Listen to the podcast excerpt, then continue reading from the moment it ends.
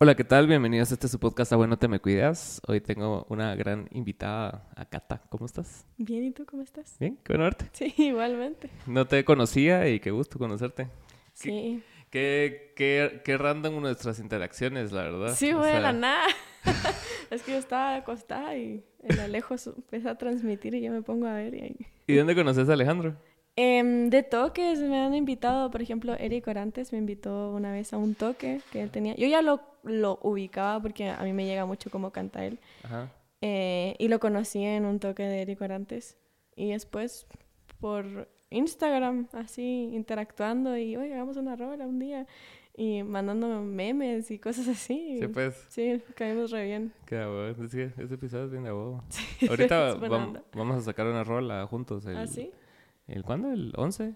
Ah, creo que lo leí, creo que lo leí. Hoy es 7. 7, sí. El 11 Sí, vamos a sacar low, low, algo así. Low, low, Sí, así, sí lo leí. Ju- Justo cuando venía para acá me salió su, su Eh, publicación. Él de esa, como grupo de, de chavos, es con el que mejor me llevo, creo yo, porque es así bien, es bien sencillo, o sea, en su, en su forma de ser y es así como que tranquilo y le hablas y te sigue la conversación en lo que sea lo que le hables. Pero qué bueno que viniste y contame tu historia, cómo, cómo empezaste la música, o sea, eh, me estabas contando que tuviste una, una hit song el año pasado en TikTok, entonces... Quiero, Algo quiero saber más de vos porque cuando, cuando estuvimos juntos en el live, o sea, y así como que, ah, va, tal vez cuata de Alejandro, lo que sea, va, y después me puse a ver así como que ya, ya, Sí. ya indagar más en vos y era así como que conocías a Andy, conocías a un montón de Mara del medio. Ajá, sí, em, la verdad es que em, empecé en Chile como que cuando me compré el ukelele, básicamente. La verdad es que siempre me gustaba cantar, Ajá, pero nunca me sentí capaz de escribir mis propias canciones. ok. Como que decía, no, o sea... I'm not good no, enough. no sé cómo se hace esto, decía yo. Eh, me aprendí un par de acordes, me compré un ukulele cuando tenía 14. Wow. Eh, como viví en Chile toda mi vida hasta los 16, me vine para acá y al venirme a Guatemala eh, tenía muchas cosas en la cabeza, había terminado una relación súper tóxica con el cacas, Ah, así, horrible, nunca El tengan, mierda. nunca tengan una relación a los 14 años, por favor. ¿Y si cuánto saben. duraste en esa relación? Casi dos años. Ah, es que hay Mara que sí tiene sus relaciones así que empiezan a los 13 y duran como Ala, 8 años, ¿no? Menos Así. mal que no. La verdad es que yo terminé con él, Ajá. me hizo la vida imposible, me hizo... Y yo todavía dije, no, tengo que salir de esto, me voy del país, bye. Wow, qué gran decisión. Sí, es que mi mamá es chilena, mi papá es guatemalteco. Entonces mi mamá me dijo así como, eh, si tú sigues acá, sí, no sé qué va a ser de ti, o sea, o te quedas aquí encerrada y no te dejo ir más al colegio porque si no vas a volver con él, o si que estás con tu papá. Y yo, Bueno, ya que me das la opción. Yo creo que ella nunca pensó en su cabeza que yo iba a decir, bueno, me voy.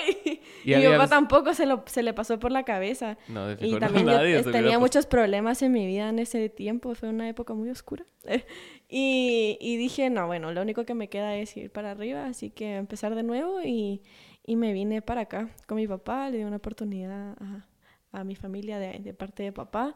Eh, conocí mucha gente, tuve muchas oportunidades, eh, tanto académicas, y ahí empecé. Estaba triste al principio porque, claro, fue un cambio muy rotundo, eh, cambio de país, cambio de todo. y De hemisferio. yo todavía estaba enganchada con el tóxico, así Sí, como que mal, mal, mal, me seguía controlando, me seguía haciendo la vida imposible, y yo me puse a agarrar lo que lele y yo, insomnio, no dormía casi en toda la noche y me ponía a, a componer.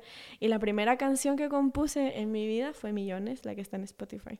Ah, qué O sea, buenísimo. Fue como a las 2 de la mañana que yo estaba así chillando.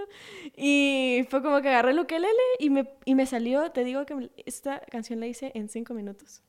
Es de ese tipo de canciones, ¿verdad? Que... En 5 minutos. En y yo dije así como, hice una canción.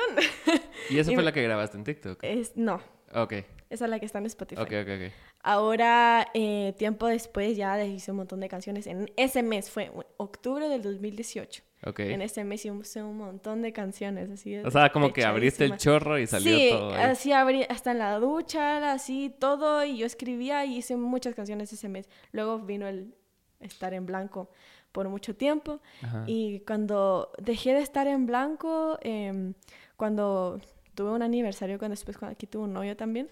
y, y ahí recién como que de nuevo se me activó el chip y empecé a componer y terminé componiendo esta canción que, que hice como a las 3 de la mañana en TikTok. Siempre a las 2, 3 de la mañana. Sí, siempre soy nocturna. es que a esa hora funciona mi, mi cerebro, mi parte artística al parecer.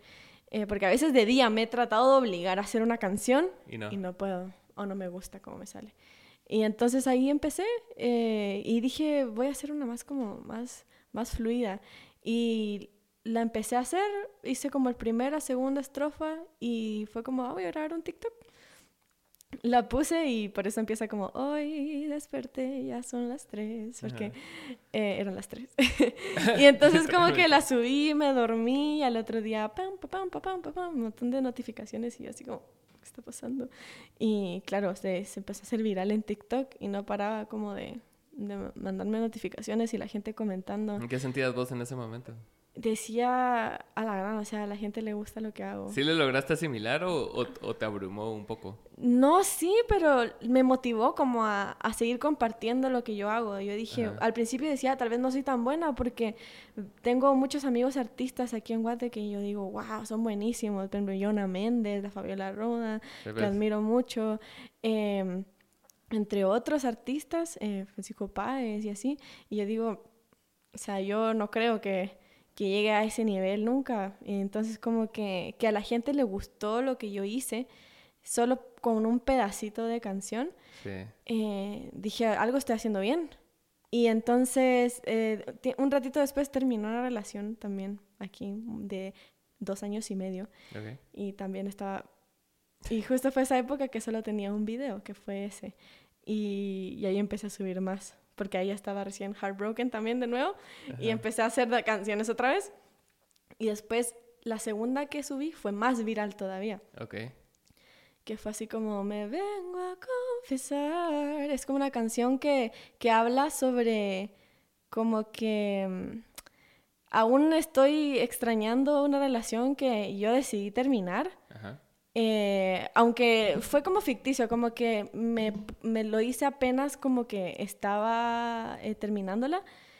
Y Te como pusiste rápido en el papel. Me puse en el papel como adelantado. Claro. adelantado. Eh, de que aunque yo diga que estoy bien, en el fondo todavía me, me dolía y todo. En esa, en, esa, en esa semana escribí esa, escribí como eh, una canción que habla como del transcurso que fue haber tomado la decisión de terminar una relación tan bonita. Y también, o sea, ahí salió, se fue a TikTok y las tres canciones se volvieron virales ahí en TikTok y, y me gané muchos seguidores y yo dije, les está gustando, ¿verdad? Sí, claro. Y ni siquiera las he sacado completas. Y Sí, la, la verdad es, ese fenómeno como que genera TikTok con, con, pedazos de canciones como Mara que empieza a decir así como que hace un dueto de esto y bye, se va a la verga, va. Ajá, entonces me parece bastante buenísimo porque también incluso hay Mara que sabe de la industria dentro de TikTok que, que lo dicen eso como un ejemplo de que si una canción va a funcionar, o sea, que escribas coros, escribas versos y sacarlos ahí y si funciona es así como que va, este funcionó, entonces puedes sacar un verso después y después puedes hacer una super canción de los tres versos Exacto, y yo también no subía antes mis cosas porque yo veía otros cantantes que subían sus pedazos de canciones pero así súper producidas y así como con con el con toda la producción y la voz así masterizada. Y yo estos y se hacían virales y yo así lo tengo que hacer si no no no pego. Y sacando una canción así un ukelele normal, igual pegó y fue como, ah, qué nice. La verdad sí, o sea, porque, o sea, a mí me dijeron una vez, eh, creo que estábamos produciendo una canción con, con Cameo hace, hace rato, y, y quien nos produjo la canción era Raulito, el del tambor de la tribu. Y él nos dijo, o sea, tu canción, o sea, es buena si en, o sea, si en la versión más desnuda es buena, ¿va? Y así como que, ah, puta, sí es cierto. Entonces, cada vez como que te hace pensar así como que si tú tocas tu canción en ukulele, en cualquier instrumento, lo puedes trasladar y va a seguir siendo buena siempre. Sí, va a seguir siendo buena la canción. Sí, eso me di cuenta ya, gracias a TikTok. No, me tenía mucha fe y eso me hizo como, como agarrar confianza de nuevo en mí y en lo que hago y en lo que escribo. ¿Y cómo, y ahorita estabas contando de que te pusiste en, en la posición adelantada? Tú siempre cuando escribís, o sea, te O sea, ¿te gusta hacer un reflejo de lo que estás haciendo o siempre te proyectas así como en diferentes posiciones de la relación? A veces siempre es en, pienso en lo que me está pasando en ese momento. Ok. Y tal vez también pienso en cómo me voy a sentir después. Ok. Con respecto a eso. Pero siempre, it's about me. eso es lo que... o, algo que, o lo que me está pasando. Nunca hago canciones como como con las que no me sienta identificada, como que no me salgan, ¿me entiendes? A veces he dicho, voy a hacer una canción de tal cosa que no me está pasando y no me sale, ¿me entiendes? Es como que me tengo que sentirlo así de verdad porque escribo con una emoción o no escribo nada, porque al final... Y también estás como eh, en, en, lo que me has contado, o sea, como que en puntos vulnerables de tus emociones. Sí, o sea, yo escribo y lloro y estoy así si hay una, de hecho una, me da un poco de cringe verla ahora, pero como que en una de las canciones eh, casi que estoy llorando, pues porque esa canción no la podía cantar sin llorar. Y hasta hoy en día ya, pero en ese momento no. O sea, también es, mis canciones me han ayudado como a ver si he superado las cosas, porque una vez que la puedo cantar sin, sin llorar o sin sentir un nudo en la garganta, es porque ya, ya no duele. O sea, si haces catarsis a través de, de las canciones que escribís. Definitivamente. Qué buenísimo, porque es bien difícil, o sea, a veces como que puedes escribir canciones solo por escribir canciones, sí. Ajá.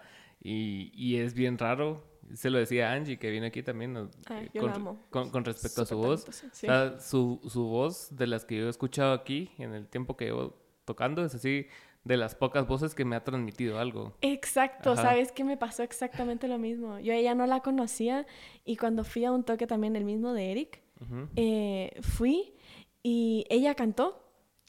Y yo fue la primera vez que alguien con sus canciones me hace sentir algo así. Yo ¿Verdad? Sentí, nunca me había pasado con nadie más. Es que sí, o sea, hay buenas voces, pues no es que no hayan buenas voces, pero una voz que transmita es bien complicado. Una letra que transmita es bien complicado porque rimas puedes sacar. Sí, hay miles y uno dice, ¡hala, qué cool! ¡Qué, qué, qué chileno! pero, alguien que te haga, que te deje hipnotizado y como que de verdad te haga sentir lo que estás sintiendo es difícil.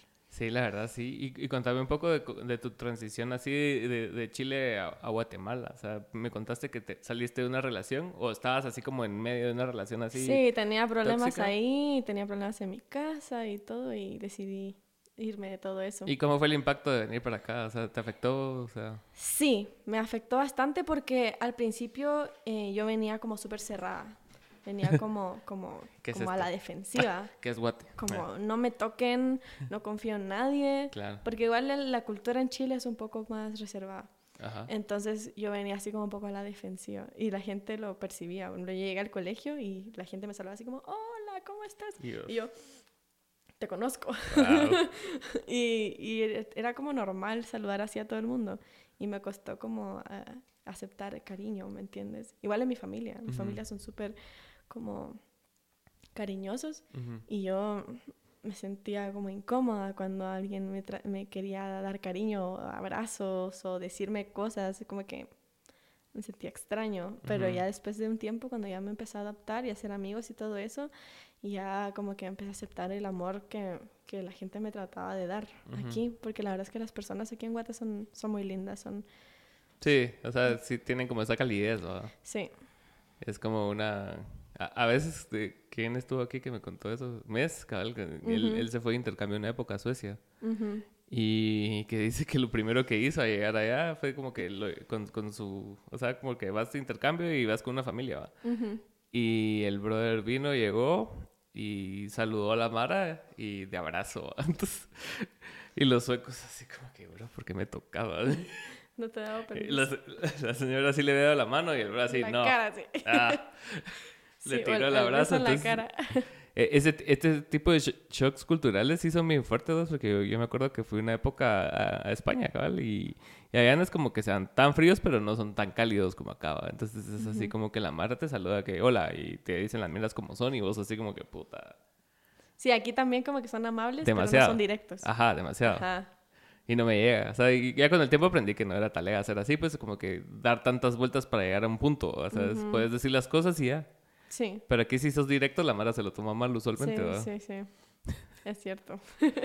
aquí... Entonces viniste acá, te adaptaste y después empezaste así como que a escribir rolas. ¿Y, ahorita en qué andas? O sea... Ahorita estoy grabando un álbum ya álbum y todo. Sí, de una. Es que me dijeron así como, mira, álbum de una vez. Y yo, pero no puedo sacar singles. Y es como, no, dale, de una vez álbum, al agua. y yo como, bueno, es ¿Quién te dijo eso? Em, Pedro Menéndez, el presidente de Musicartes. Ok. Em, nos conocemos desde que yo llegué aquí, como que em, fui a hablar con él, le mostré lo que yo hacía, fue como que me dijo que tenía mucho talento y después como que esa comunicación se cortó mucho tiempo. Francisco Páez, eh, yo estaba en un concurso, tour chiqui, me acuerdo que el colegio, eh, como que del colegio me fui a ese tour chiqui. Tour chiqui eh, Sí, de la galleta. y me metí como a varios concursos, pero como para yo soltarme un poquito de, de, porque yo te juro que yo al principio me paraba en un escenario y me quedaba así. Yo no transmitía nada, nada. Entonces como que la, la voz muy bonita, pero me quedaba así quieta. Sí, pues. Y, y eso me ayudó como a... agarrar confianza. A agarrar confianza. Y fue la primera vez que fui a un concurso donde yo eh, canté una canción mía. Y en el jurado estaba Francisco Páez, en el Malacates. Ajá, Y perdí. y él dijo, no, no, no. Eh, para mí, eh, ella ganó porque fue es la única que cantó una canción original. Y, y, los jueces ahí estaban como, sí, pero es que no se movió, no sé, con su guitarrita. Y él como, eso no que le ¿Y por, qué se, por qué se iba a poner a, a, bailar si la canción era triste? y entonces como que él me dijo, yo te voy a grabar esa canción y la vamos a sacar. Y me, me produjo millones Ajá. Y, y, la sacamos eh, el año pasado, Ajá. en abril. Qué buenísimo que Francisco Páez haya tomado esa actitud, la verdad. Sí, él es súper, súper buena onda. Es bien abierto. Apoya mucho, apoya mucho a los... A los eh, songwriters, a los escritores de canciones. Sí, porque sabe lo que representa, pues, o sea, no, no, por nada lleva ahí, ¿qué? 30 hay muchos intérpretes y pocos eh, songwriters. Sí, hay muy pocos, ¿verdad? O sea, pues aquí no sé qué tan pocos, la verdad. O sea, porque la mayoría, o por lo menos que yo conozco, la mayoría se autoproduce y se... Sí, eso sí, hay muchos artistas independientes. Pero, por ejemplo, los que están ahí, muchos, muchos... Eh, no, no escriben sus propias canciones. ¿Y cuáles son tus artistas favoritos? ¿De aquí a Guate o en Del mundo, ajá. Taylor Swift. Nice. me gusta mucho Taylor Swift. Me identifico mucho con ella, tal vez por lo que yo hago, porque también siempre me, me, han, me, algunas personas me han criticado por escribir la canción esa, el ex y cosas así. Ajá. ¿Y qué te dicen de crítica? Em, como que no has pensado escribir algo más alegre. Y yo, no. Y digo, eh, no puedo. Cuando me salga me va a salir, pero... Es que incluso las rolas de reggaetón ahora son tristes, ¿no? O sea, o sea la letra... Hay pocas rolas que hablan de chicadera. Sí, de hoy en día ya... Pero es que es lo que uno sale y a veces son las mejores. Exactamente. Entonces, Taylor Swift y quién más? Taylor Swift, me gusta mucho eh, Mon Laferte también. Ella es chilena, es mi compatriota. Eh, me gusta mucho lo que ella hace. Em, me gusta mucho su asterio. Okay. Eso fue muy influenciado por mi hermano mayor, que él también canta y, y toca guitarra y todo eso. Em, también me gusta, escucho mucho pop, la verdad. Y música latina me gusta mucho el folclore chileno también. Como que desde que me fui de Chile empecé a apreciar mucho la música folclórica chilena y eso lo tengo como, como en el inconsciente y a veces me influencia mucho la música que yo hago. como Violeta Parra, Víctor Jara. Em, Son cosas con las que creciste en esencia, ¿no? Sí, la verdad es que sí. Y cuando uno chiquito decía, qué aburrido. Y después cuando ya crecí como entendí. Se a mí me pasó también recientemente con los boleros. O sea, de niño no me gustaban y, y, toda mi adolescencia así, me empeñé en alejarme de todo como todo ritmo latinoamericano. Ah, y hasta hace unos como cinco años tal vez empecé como que a abrazar más esa Sí, uno aprecia, como que uno ya cuando se vuelve artista, como que la, artista latino ya dice, sí, ¿Qué, me representa? Tenemos mucho que ofrecer aquí. ¿Y por qué como que la gente a veces lo rechaza y es como, no, solo escucho música en inglés? Ajá, y a veces tratas de grabar, ponete, nosotros en los primeros dos, el, el primer álbum que sacamos, el primer EP que sacamos con Cameo, o sea, eran en inglés. Entonces, e, era una crítica recurrente hacia nosotros de que, ¿por qué en inglés va? Y después, pero tenía que suceder, tenía que suceder esa transición para mí y para la banda, pues, porque era así. Yo soy el que escribe la mayoría de las canciones, ¿no? Entonces, yo era como mi empeño de como de, separarme de, de, la escena, digamos. Era así como que, ah, yo no voy a sonar ese cerote, entonces lo voy a hacer así, ¿va? Entonces, claro. Por, ponerte un ejemplo. Y después ya empecé a escuchar así otra vez boleros y cosas así, porque yo siempre creí, crecí con mucha música latinoamericana popular por mi hermana. Entonces, ponete, ella me lleva 15 años. Entonces, lo que ella escuchaba era así, puta, cuando yo tenía, ponete, 8 años, escuchaba Shakira, Ricky Martin y toda esa onda. Juanes. Ajá. Ah, sí, Entonces, e, eso fue con lo que crecí yo. Entonces, ya cuando lo revisitas ya con, con más madurez musicales, así como ah, esta mierda está la gran puta, pues. O sea, un disco de Juanes es una maravilla, pues. Es una obra de arte. sí. sí los primeros discos de Juanes es así como decís. Sí, mi mamá limpiaba la casa escuchando Juanes, pues, y ¿Ah, yo me sé todas sus canciones aquí en el inconsciente porque las tenía todo el tiempo. Qué loco. Pero muy bueno, sí. ¿Y tú, eh, aparte de escribir canciones, sí, o sea, sí trabajas de, de música, o sea... Sí, yo canto en bares, restaurantes, hago tributos a Selena Quintanilla. Selena. El 24, Margot. eh, sí, eh, Selena eh, había escuchado de ella, pero no es tan popular en Sudamérica. Cuando vine aquí yo me di cuenta que era una eminencia. Selena es como sagrada. Ah. Entonces como que empecé a escuchar canciones de ella como porque era muy popular aquí y lo ponía en todos lados. Y me las empecé a aprender porque sí. Y hay un club, hay un grupo cubano que, que toca en, en, Margot, que son amigos míos.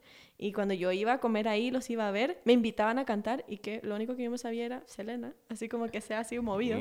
Ajá. Entonces empecé con eso y la dueña fue como, quiero un tributo a Selena. Te necesito. sí, y yo como, bueno, podemos intentar. Hoy en día ya tengo el traje y todo, y la es que me lo paso re bien. ¿Qué traje tenés de Selena? El morado, ese ah. que es así. Me la paso re bien, la verdad. Lo hago porque la paso bien haciendo ese tributo. O sea, si ahorita me piden, ay, quiero uno de Shakira o de otra persona, es como, no.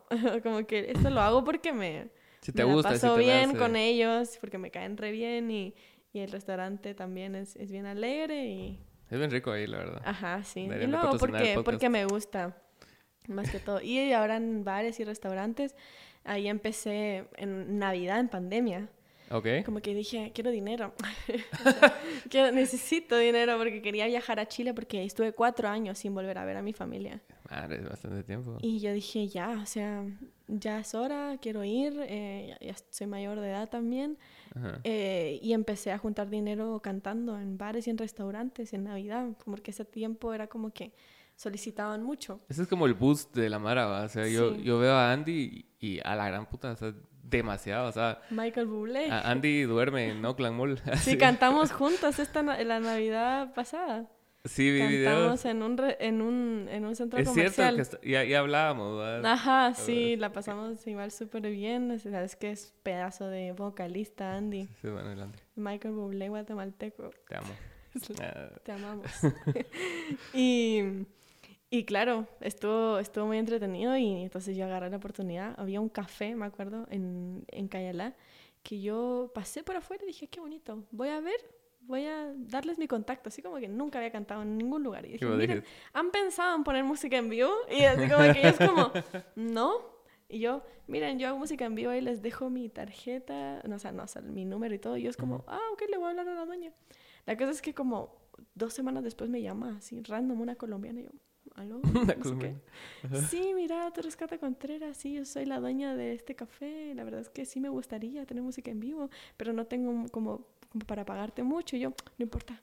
No, no importa. a ver, y empecé ahí, y ahí... ¿Qué café es? Antes se llamaba eh, Coffee Libre, ahora se llama Family Bonds. Ah, no sé. La cosa es que ahí empecé y entonces había tanta gente que entraba y salía, entraba y salía, que de ahí me vinieron más restaurantes y más lugares. Entonces como que al final estaba tan bien ubicado que entraba gente dueña de otros restaurantes y ellos me pedían para sus restaurantes.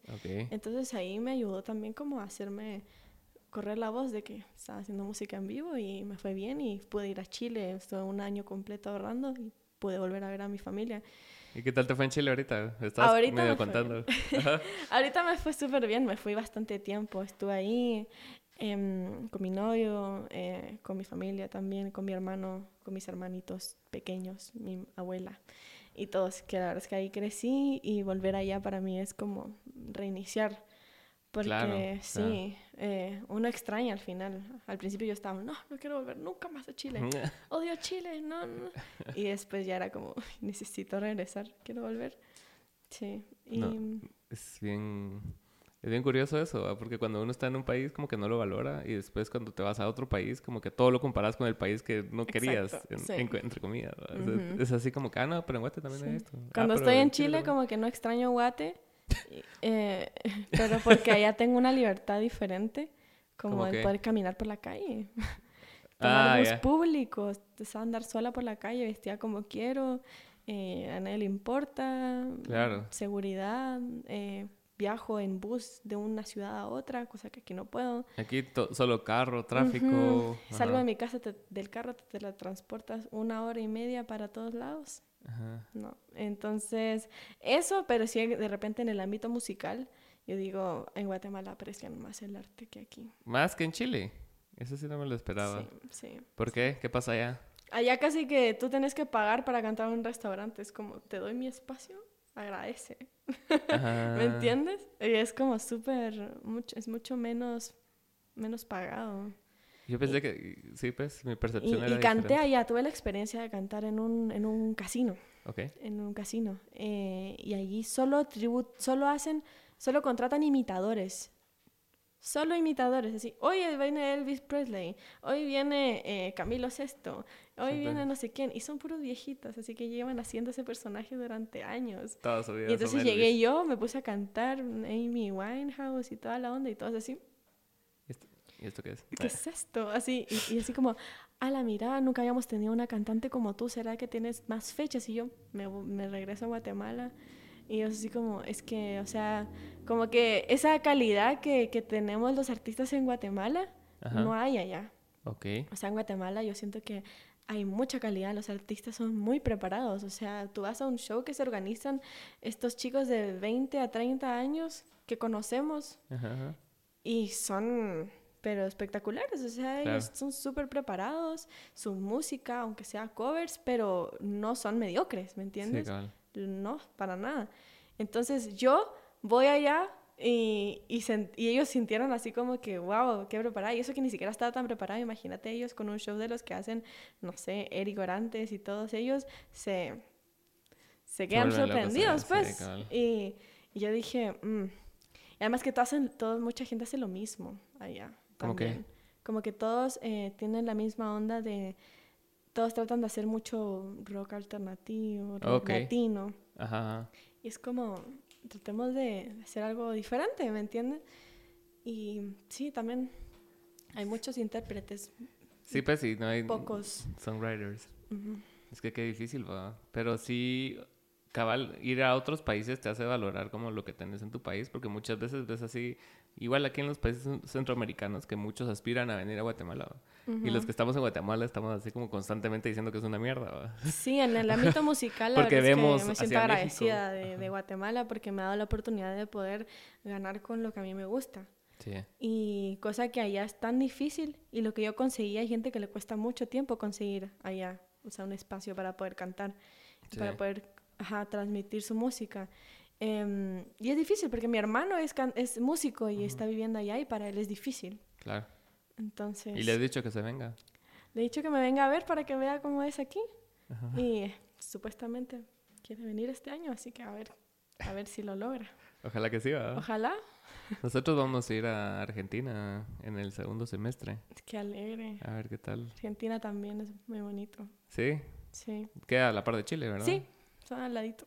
¿Y qué, y qué países has conocido o sea, a lo largo de tu vida? Eh, he ido a Estados Unidos, eh, bueno, he ido a Nueva York, a Stratton, a eh, Houston, Texas, he ido a México, a la Ciudad de México, a Cancún, ahí todo lo que es ahí en la, en la, playa. Fui el año pasado con mis amigas, así ahorrando, me fui para allá solita. he ido a Colombia, a em, Jamaica. A ver, a Costa Rica. Fui Jamaica. Sí. Wow. ¿Qué tal es Jamaica? A Gran Caimán también fui una vez. Qué cool. A Islas Caimán. ¿Y Jamaica fuiste sola o con tu familia? No, con mi familia. Ah, ¿Qué tal es Jamaica? Es que, que, la primera vez que a los, a los 15 años, como que mi, yo, mi familia de acá estaba lejos. Entonces nos juntábamos en un punto medio, nos juntábamos en Panamá. Okay. Panamá también conozco. Y ahí como que nos fuimos en, en, un, en un crucero para yo conocer mejor así como a, a mi familia y todo eso. Y yo viajé solita hasta Panamá y ahí nos juntamos y nos fuimos y ahí conocí como varios, varios países de... Del Caribe. Ajá, sí. Eh, Chile. Yo creo que en Panamá estuve una vez dos horas, pero en el aeropuerto. Las escalas de Panamá. sí. A la madre, ahorita me estaba acordando que eh, el año pasado fuimos a tocar a Costa Rica. Entonces yo tenía, yo tenía unos problemas acá, unos pedidos. Eh, unos pedillos. Unos pedidos. Entonces me tocó no, no agarrar del aeropuerto para, para Costa Rica, sino que tuve que ir a El Salvador y salir de El Salvador. Entonces yo pasé en El Salvador de 6 de la mañana a 9 de la noche. Ay, no. En el puto aeropuerto. Eso? Puro Tom Hanks. Y el aeropuerto es chiquito, ¿no? Es una mierda, o sea, así. O sea, Como un terminal de buses, así. Ajá. Usualmente las partes públicas de los aeropuertos son bien chafas, pues. O sea, no estás así adentro donde está todo, sino que estás en un pedacito. Y dormís en el piso y está todo chuco y después así. Ajá, y de la nada. Y, me sirvió porque igual tenía que trabajar, entonces trabajé ahí, pues, pero. Eh, no fue. Fue una, fue una experiencia, la verdad. Lo máximo que he estado en un aeropuerto son siete horas. Wow, es bastante igual. sí. Es súper. Ahora, cuando me regresé, estoy esperando en Colombia. Mi escala sí era un vuelo más barato. Ok. Eran, tú sabes cómo son vuelos baratos y escalas largas. Sí, sí. Entonces estuve en Colombia desde las 5 y media, 6 de la mañana hasta las 12 del día. ¿Y no, no saliste? Dos y media. No. O sea, hacer algo así cerca, ¿no? No, me quedé dormida ahí en una, una banca. Dormí ahí, después comí algo, luego me volví a sentar, me volví a dormir, que no había dormido casi nada. Sí, pues estabas, puteadísima. Me dormí, estaba como la gran también porque a Bianca, los odio, nada. Los odio, pésimo servicio, devuelvan mi dinero. Em, me cobraron 100 dólares por una maleta de mano. Sí, son una mierda, o sea, no te dan... ¡Los odio! No te dan espacio a nada, No, o sea, una maleta de mano. Sí, ahorita, ahorita que, que, que, compramos boletos para ir a México, que te conté que me voy a ir este fin de semana, estábamos leyendo así como lo que las especificaciones de vuelo y, y no le pusimos mucho coco cuando lo buqueamos. No incluye maleta. Y después no incluye maleta, no incluye nada, todo es extra, 20 dólares, 30 dólares y así, vos así. Y tenés que comprarlo antes porque si lo compras en el aeropuerto son 100 dólares. Ya, te lo puedo decir ahora. lo voy a hacer. Sí, urgente, porque sí, yo me quedé así cero, bancarrota. Eh, esos, fees de aeropuertos... No me recuperaré económicamente nunca de eso. Ah. otro año está tocando casi que todos estar tocando, voy a tener que hacer tributos a Shakira también ahora. ¿Tributos a Shakira? No. ¿Te gusta Shakira? Sí. ¿Te gustó la sesión de Bizarrap? Sí. Sí. Sí, o sea, no es como, wow, sus mejores canciones. Pero me gustó. La verdad es que mereció. ¿Por qué te gustó? Yo también lo hago. Ah. yo también lo haría. y ya lo he hecho. Es que sí es una buena forma de como... Pues es su trabajo. Es su trabajo y, o sea, y lo hice en un buen momento con, con, con, mi familia. Tenemos la teoría de que está todo planeadísimo. Ah, con hasta el Piqué, dice. Ajá, Piqué hasta se benefició un chingo, pues, o sea... Sí. Los dos prácticamente están... Pobrecita la... Bueno, no pobrecita, pero la Clara Chía, que no es famosa, se tuvo que... Se hizo famosa. Tragar el hate de todo, ¿ah? También. Sí. Es famosa, pero ¿a qué costo? Ah, e incluso tiene privado sus redes, ¿verdad? Sí, nunca las tuvo públicas, tiene como 100 seguidores. Igual la he toqueado. Así va. Vos, la verga. Hace poco. Hoy, usualmente ignoro los, los chats grupales, ¿va? Pero hoy, hoy me metí a ver uno porque era demasiado, así como ya te sale la burbujita como 500 mensajes. Entonces me metí a ver. Entonces lo que yo, yo, lo que hago en mi vida normal es hacer investigaciones para PayPal. Ajá. De, de cuentas que hacen así fraudes o... Hay muchas cosas en el mundo que no te imaginas. Entonces la cosa es de que eh, alguien compartió el dato de cómo poder revisar una cuenta de Instagram privada. Y, y todos así como que, ¿qué? Y, le mandaron así y le mandaron el, el, sticker de carne tóxica, así, porque así de puta, bro. Si alguien sabe, pase el dato. Ajá, hay video, hay video, te lo voy a pasar. Sí se puede. Supuestamente, no sé, no, no, probé. No, me pero interesa. qué loco, qué loco. Ahí viendo a Clara Chía. Así, así toda, ya lo hubieran hecho ya. Sí, de fijo, pero igual que loco. No, no es que no, no es tan fácil, pues, o sea, no es así como No. que... Ajá. Pero supuestamente, según el video, es así como... ¿Has visto eso cuando te sale el, el layout de la página, de la página web, pero como escrita en código? ¿Ya? Sí. Cuando haces un mal tecleo sí, y sí. te sale. ¿va? Ya, ya. Entonces, así cuando vas seleccionando chivas, es como que te va saliendo diferentes cosas del- de la página. Entonces, a, a través de eso es que lo puedes cambiar, supuestamente. Como no a sé. público. No público, no. Como a seguirlo. como para que a- te deje seguirla. Meterte a su cuenta. A ver, o sea, no, no puedes quitarle el, el lock Pero solo puedes ver sus fotos. Ajá. Qué loco va. Qué loco. Ahora sí. El mundo, el mundo está bien loco. La gente está bien. La gente está bien loca también. Sí. Y me estabas contando también que estudias psicología. Contame Sí. cómo, Hablando de locos, cómo, cómo llegaste a esa... Eh, la verdad es que siempre me ha gustado lo de la salud mental. Ok. Eh, creo que es una de las cosas más importantes. Sin gente, sin salud mental, mm, es, por- es que la gente no funciona, la verdad. Sí. O sea, es tan, es tan importante para lo que hagas. O sea, música, Definitivo. seas doctor, seas ingeniero, seas lo que sea, necesitas estar bien. Si Ujú. no, no puedes hacer nada. Y, y yo pensaba en lo mucho que a lo mejor me hubiera servido también. Me hubiera gustado eh, recibir ayuda en el momento que yo necesitaba, eh, que alguien me hubiera dicho lo que yo, lo que a mí me hubiera gustado escuchar. Em, y, y dije, bueno, es algo bonito, es algo que me apasiona también porque me interesa mucho em, saber cómo funciona la mente de las personas, de- como que de una forma empática, saber cómo poder comprenderlas, poder ayudarlas para que puedan estar bien, aunque sea, ¿me entiendes? Y, y eso, y también me quiero em, especificar bastante en lo que es violencia contra la mujer, Ok. que es algo que, que, claro, por una de las razones que yo estoy aquí, Ujú. eh, entonces, sobre todo en el noviazgo adolescente, en cualquier edad, pero, pero es algo que, que es muy importante, sobre todo aquí en Guatemala y en Latinoamérica. Es que es bien fuerte. O sea, Sí. en, en el sentido, que, eh, cabal, eso fue de las cosas que como que pick up de lo que dijiste en un inicio, que, que, que el chavo tenía como control sobre vos y sobre lo que sentías y, y eso es como bien fuerte, o sea, que alguien, Claro, o sea, que vos le des el poder a alguien que te controle. y uno lo hace sin darse cuenta, al final Ajá. ya no puedes salir de ahí, es como que no te das ni cuenta que tan metida estás Ajá. y te sentís responsable de todo, o sea, y son tan manipuladores, y son tan... Ese tipo era un sociópata, te lo juro. Sí, que dejaba, dejó de comer como por tres meses, dejó de ir al colegio y todo, solo para que yo me vaya. De esa manera, sí, wow.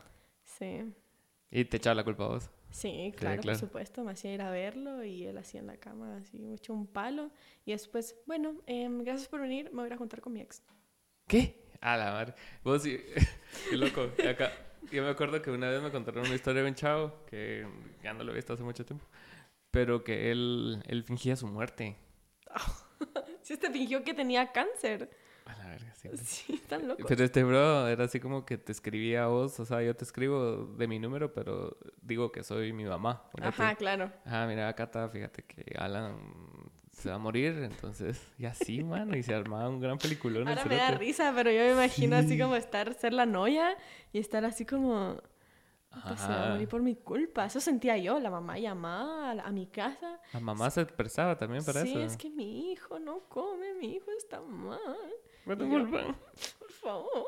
Y yo, ay, lo siento, ahorita voy. Y yo así, Y llegaba Cata a salvarlo. ¿qué? Si solo lloraba y me por fin viniste. Y yo, Ah, yo me tragaba sí, todo ah. eso hasta que yo dije, yo no puedo estar aquí. Si yo sigo aquí, le- él se va a morir. Sí. Porque él no podía verme hablando con otra gente en el colegio. Entonces, por eso me iba al colegio. Y, eh, hasta que me fui. Wow. Ya hizo su vida, normal. Nunca se murió. Sí. Nunca se van a morir. Si te dicen que se van a matar, mentira. Ahí siguen todos. y, y Siempre, claro, siempre se van a matar o siempre son los que nadie más te va a querer. nadie más como te va a te querer como yo. Pues sí, Mm. me quisieron mucho mejor. Siempre viene alguien mejor. Y qué bueno que, que nadie te quiso así, va. Sí. Nadie te quiso así No, porque de- no te quería. después como que, claro, yo después de él dije, nunca más, nunca más. Y a la primera que yo conozco a un chico y tiene algo, un poquito que me recuerde a esa relación y yo, Sí. sí, salgo. Pero, la primera red flag. A, la larga fue, es, algo bueno, pues, porque, o sea, rápido pues Me enseñó muchas cosas y me enseña también como que puedo ayudar a mis amigas que están en eso también, o a gente que ha pasado por eso. Eh, sí, también después lo funamos en redes sociales. ¿Lo funaste? Sí. Wow. ¿Cómo? ¿En dónde? En redes sociales porque eh, su, su otra, la chica que estuvo después de mí, Ajá. él como que se metió con ella como para hacerme daño. Ok. Y a la distancia, para controlarme, así como espero que allá no estés con nadie porque yo lo sé todo. Y de verdad a veces me decía cosas que yo no sabía cómo sabía, ¿me entiendes? Yo lo sé todo, te decía. Ajá me decía que veía cosas y cosas, y está bien loco. La cosa es que yo le creía porque de verdad me decía... astral, Me decía cosas que yo no le había dicho a nadie, que yo había hecho. Por ejemplo, si salí con alguien, él lo sabía. Y me decía, hoy saliste con alguien y no sé qué yo. Y me controlaba, pero él estaba con alguien. Y yo, ¿y como tú? Si es que yo no sé estar solo. Ajá. Y yo, bueno. Y entonces esta chica la trató re mal. Solo duraron cuatro meses y ella sí pudo mandarlo a, a comer. Sí, pero le hizo tanto daño en cuatro meses. Imagínate el daño que le hizo ella en cuatro meses a mí en casi dos años. Es decir, tres años, porque después de terminar, eso siguió. Sí, claro. Y ella me buscó, yo la busqué, hablamos, ella estaba mal, ella tenía miedo porque vivían en la misma ciudad y dijimos, es que funémoslo. Porque es peligroso, es peligroso. Era abusivo psicológica, físicamente. Y entonces pusimos así en una página anónima Sí, fui yo. y, y chao, la verdad es que todo lo que hizo y la gente decía, ah, la gran, yo lo conozco y sí, es bien raro. Sí, también, mi amiga también le hizo esto y así. la gente, ¿para qué tienen novios si van a ser así enfermos? Y un montón de apoyo hubo. La verdad es que él sé, la verdad es que a mí me daba cola. Yo no podía estar tranquila y en paz sabiendo que a mí me costó tanto reconstruir mi vida y que él después de haberme hecho tanto daño... Fresh. Fresh. Después de toda la, el, el, actuación y todo eso, fresh ahí. Y con una chavita, ahorita ando con una chavita como tres años menor que él, que sí llevan un montón de tiempo y espero que esté bien, la verdad. Según ella sí. Es que pero... sí tiene, sí tiene que haber consecuencias, pues. Pero esa gente no cambia. La verdad es que tuvo justicia social. Sí. Y...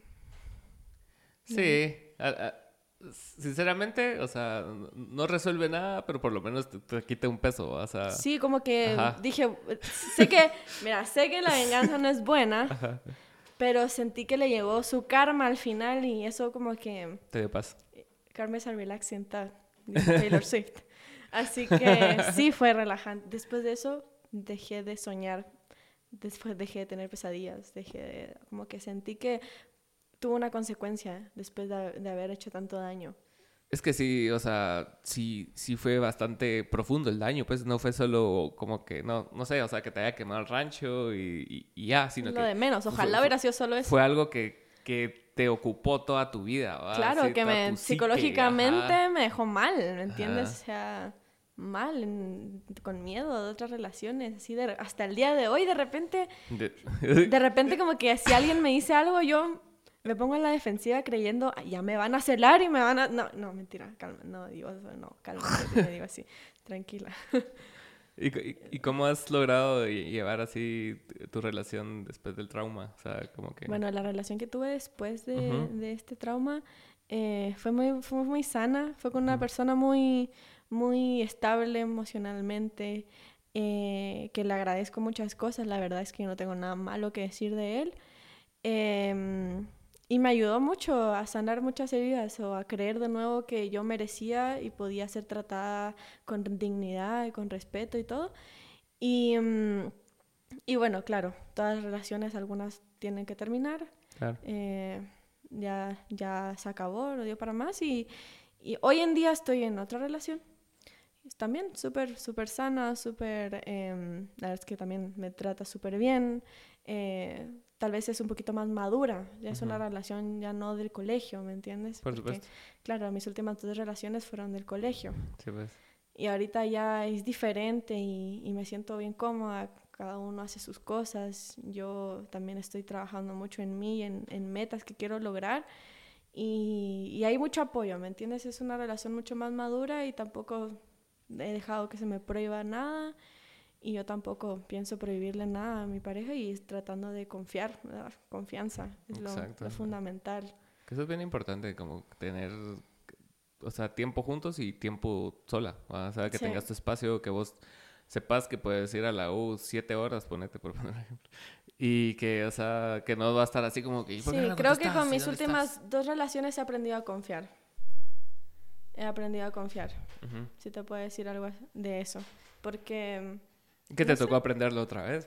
Sí, o sea, he aprendido como que, mira, o sea, sí, sí, sí soy alguien que merece ser querida y merece ser respetada y, y merezco también, y sé que estas personas con las que yo estoy me van a cumplir, así como yo voy a cumplir, ¿me entiendes? Claro. Y si no, a la verga, pues. Sí. y la verdad es que yo no, nunca, a pesar, nunca he quemado rancho y nunca me han quemado el rancho después de esa relación. Y y se siente bien hacer las cosas bien. Claro, duele mucho a veces como que terminar las cosas por el bien de, de, ambos o terminar, hasta terminar las cosas bien duele, ¿me entiendes? Sí, sí. sobre todo cuando es algo bonito. Claro. Pero a veces tiene que pasar para que crez, crezcan la, pues qué, gente. ¿Qué pensás de ese concepto de, del amor de mi vida, el amor de la vida? ¿Crees en eso? ¿Crees que hay un amor de la vida o, o que crees que solo es como que algo que uno le pone ahí? Como una idealización de algo. Creo que es difícil, creo que todos idealizamos a todo el mundo. O sea, yo soy una persona que idealiza mucho también. sé que no está bien, pero a veces no lo puedo evitar. El amor romántico que siempre nos han, nos han hecho creer las películas y todo, uno a veces termina una relación y uno espera que el chavo venga, te toque la puerta y diga, mira, voy a hacer todo, voy a hacer todo bien esta vez, volvamos y bajo la lluvia y todo. eso no pasa, eso nunca pasa. al, al, mes se van a estar agarrando a alguien en, en una fiesta. Ah, la verga, bien personal. Entonces como que, pero bueno, o sea, todo bien, todo bien, la verdad. Está bien, bro todo, bien, la verdad. Es que, es que todos merecemos seguir adelante. Sí, aparte cada quien... Nos va a costar al otro. Siempre, aunque terminemos bien, siempre vamos a estar así como, como pendientes, ¿me entiendes? Y vamos a creer que esa persona hace cosas para hacernos daño, pero la verdad es que solo tratan de estar bien también, igual que tú, ¿me entiendes? Y eso a mí me costó entenderlo. Pero hoy en día como que digo, bueno, la verdad es que algún día nos vamos a agradecer haber, habernos dejado ir, ¿me entiendes? Es como llevar la empatía a otro nivel, o sea, como que saber que cada quien tiene su proceso. Como que necesito hacer mi berrinche primero y después ya, ya. Ah, hay una gran frase que vi en una serie que, que no, la, no voy a decir es serie porque es así bien X la serie, pero la frase la dijo uno, de los mejores personajes de esa serie que dice que, que en una relación siempre está el amante y el amado. Ajá. ¿Va? Entonces siempre, no siempre pues, pero en, la mayoría de relaciones siempre hay alguien que da más. Sí.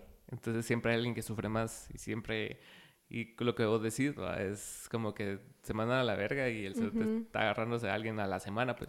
No, y a veces uno cree como que es la mala y así como que, pero están bien, están bien. Y la verdad que bueno, eso, eso significa que no hubo una codependencia o algo más deep o algo así como que cuando uno, uno dice, de verdad le deseo lo mejor, ¿verdad? Y, y si están bien, uno se enoja de repente, pero es como, ya, o sea... Ajá, pero... Ajá, también hay que saber cómo identificar de dónde viene el enojo. Así es. Ajá, en el fondo. Si es, de sentimiento hacia esa persona, o si es desde el ego, o si es de. Claro, entonces como que uno sí o sí va a sentir cosas. Aunque ya no, no sienta algo romántico, pero es como. O sea, de verdad, de este verdad le deseo lo mejor, pero, pero bueno, creo que todos nos podemos identificar con eso. Cuando hemos sido dejados o hemos dejado a alguien, siempre, Exacto. siempre vamos a sentir. siempre vamos a ser como el mierda de alguien, ¿va? El sí, el caca, es así como que no puedes nombrar. Yo, yo creo que soy también de más de una persona, pero y, y, eso te iba a comentar, pero qué bueno que, que trajimos todo esto como que contexto, como en, en, el inicio que estábamos hablando de tus canciones y todo, como que hay, hay, hay una paleta de emociones que es permitida hablar, Y, sí. Pero e, es como, es como una comedia romántica, o sea, no, no, no puedes ir tan deep en lo triste ni tan high en A veces siento que me voy así como y soy demasiado de, explícita, ¿me entiendes? Y a veces digo, no, tengo que ser tan metafórica para que no sea tan obvio para quién va esta canción. no lo puedo evitar. es como exactamente lo que pasa y, y la gente que me conoce va, a Pues decir esto así es como... por aquel, ¿verdad? Ah, Sí, vos, esto es por lo que me contaste. y es como, sí, digo, no. Ah. sí, obvio, así. Sí, pero cabal, a eso iba, que precisamente como que en, en, como en la sociedad, digamos, en el contexto social en el que estamos, como que es- está permitido hablar de ciertas emociones, ciertas emociones tristes, pero tampoco te puedes ir más allá de esa emoción a una emoción mucho más triste, porque a la Mara ya no lo entiende, ya la Mara se siente incómoda. Sí. ¿Va? Cuando vos hablas de algo como que como que muy doloroso y muy impactante, la Mara se queda así como que, ah, va, sí, gracias. Keep it to yourself. Ajá. Sí, nunca me he ido tan deep. La verdad es que sí, he hecho. Hice una canción como muy a una miembro de mi familia. Wow. Y es súper directa, así súper directa. Está con nombre. Mommy Ah, issues. sí. Entonces, súper directa, sí, pero súper hiriente también. Ok. Y yo dije, esto está muy personal, o sea, esto- le digo, le digo dictadora, le digo de todo. Puro Eminem. Sí, literalmente. Y yo la canté en un, en una, en un concierto de en un eh, jueves de Office de Kiki. Ah, ya, sí. Y Saludos había mucha gente, saludos, José. Eh, y había mucha gente ahí que estaba así como, me encantó la canción esa, me siento tan identificada, necesito que la saques porque también tengo problemas con, no sé, con tal persona Ah. de mi familia. Y yo como, vaya, o sea, al final no era tan personal, al final hay gente que sí se siente identificada al mismo nivel que yo. Sí. Y dije, oh, bueno, sin miedo, sin miedo al éxito. Sí, siempre va a haber alguien que, que se siente identificado con un sentimiento. Yo creo que eso es uno de los valores más grandes que hemos aprendido a través de estos años de, de mucha información en el Internet. Que te das cuenta que, o sea, que no estás solo en nada prácticamente. O sea, que si, te- Sí. si a vos te gusta algo, va a haber por lo menos un grupo de mil personas que le gusta. ¿va? Sí, Y se puede ver reflejado en, las, en tus canciones y en todo. ¿va? claro, y eso es lo que también mi, mucha gente de Guatemala específicamente Ujú. me comentaba. Y los comentarios eran bien bonitos. Bueno, muchos eran así como, ¿te pareces a Gaby Moreno? Eh, Entonces, "Tú suenas como Gaby Moreno. Y yo como, no. gracias, es pero no gracias. Excelente artista y todo, pero siento que, que, que cada una tiene lo suyo, ¿me entiendes? Claro, o sea... Es que eh, escuchan canciones como tranquilas y es como, ¿sos Natalia Lafourcade? ¿Sos Gaby Moreno? ¿Sos así como, Como la Fert. ¿sos Mala Ferte? Así, como si todas fueran igual. Sí, no, no lo Cada mismo. una tiene su, lo suyo. Sí, y, y, y sí lo notas, pues, o sea, la música es bien distinta, Solo, yo creo que se tiende como que a generalizar, sobre generalizar las cosas usualmente. ¿no? Es guatemalteca, eh, hace canciones tristes, Gaby Moreno. Ajá. Sí, de una. ¿Y, que, y, y de aquí qué artistas te gustan? ¿De, de Guatemala? Ajá, Mm, Angie Bolonsky, ajá. excelente. Fabiola, muy talentosa. Em, Jonah Méndez es costarricense, pero vive aquí en Guatemala. Creo que todos lo hemos escuchado en zona, no, en Cervecería 14. Sí, bueno. Eh, también eh, Eric Orantes, la verdad es que muy, muy pilas también. Eh, Cami Orantes también es, es, es bien, es bien linda y me gusta mucho lo que hace también. Hmm, que te diga así, que se me ocurra así de ahora. Ah, Luchis también tiene una voz bien bonita. Em, creo que eh, Sir Kikeman es muy talentoso, demasiado. Sí, es muy Tiene talentoso. mucho potencial también. Em, ah, solo Alejandro. Ah, De las voces masculinas que más me gustan, la Canta- verdad. canta lindo el, Canta muy lindo. el maje ese. Sí, saludos ahí, el Alejandro. No hemos grabado podcast con Alejandro, ¿sabes? ¿Puedes creer eso? No, No, nunca. Hace falta. Pero qué bueno que viniste. Eh, gracias. ¿Me puedes dar tus redes sociales para la Mara? Sí, me llamo Ah. Cata Contreras GT en TikTok, Cata Contreras GT también. En, en YouTube también me pueden encontrar así, por mi nombre. Y, y eso, en Facebook también. En YouTube tengo un par de videos y covers y cosas así, así que próximamente tal vez hay alguna otra sorpresa por ahí. Así que Gracias por venir y ya sabes que aquí puedes venir cuando querrás. muchas gracias. Muchas gracias, Alan. por ver.